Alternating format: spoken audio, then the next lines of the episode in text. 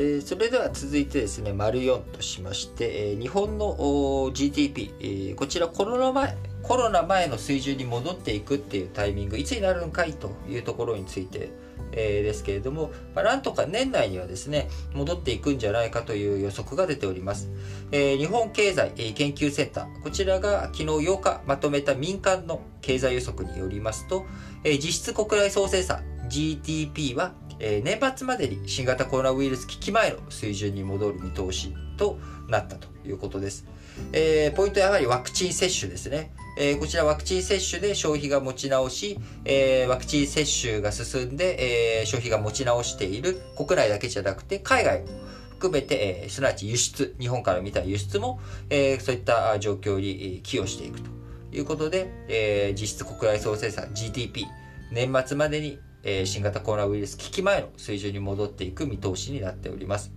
えー、その一方、えー、昨日からね、ずっとお伝えして、え、今日も丸一でお伝えしました、緊急事態宣言、東京都に4度目発令されるということで、こちら景気への影響どこまで広がるのか、このね、民間予測まとめたものっていうのは、あ緊急事態宣言が出るっていうことにはなってないわけですから、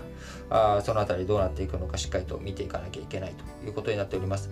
えー、個人消費、えー、日本の個人消費については、3度目の緊急事態宣言が出ていた4月下旬から6月にかけてですね、えー、落ち込んでいました。えー、その落ち込み、えー、今回また8月の夏休みシーズン、えー、ここでまた消費が鈍くなる。夏の行楽シーズン、まあ、夏の行楽シーズンってもあれですけど夏休みシーズン。で、えー、いろんなものへの消費というものがまた急ブレーキとかかっていくというふうになると新型コロナ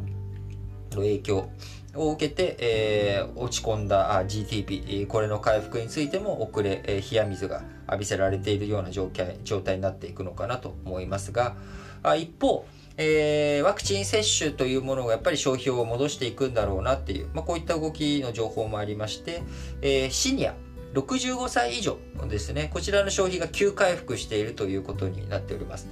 えー、家計簿アプリなどのデータで、えー、65歳以上の消費者の支出を調べたところ、足元での消費、こちらが急回復していることが確認できるそうです。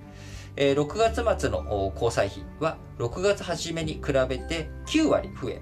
外出関連の支出の伸びが目立っているということです。えー、こちらあ、やはり接種、ワクチン接種が進んでおり、えー、ある種のね、リベンジ消費というか、これまで去年1年間消費ができなかった、貯蓄が溜まった、あ消費したい、えー、どっか行きたい、えー、美味しいもの食べたいっていうような、こういったマグマのような欲求がですね、ドッカーンと、まあ、リベンジ消費という形で出ていくと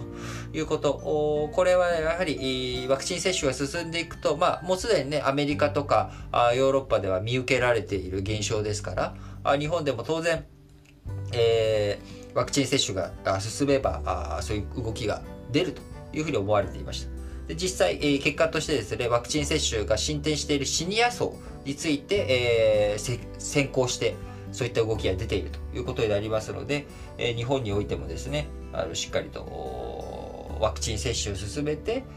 その結果消費が回復して GDP が回復していくというこういった流れになっていってほしいなと思っております。えー、6月しっかりとですねあの景気景況感っていうのは上向きになりました。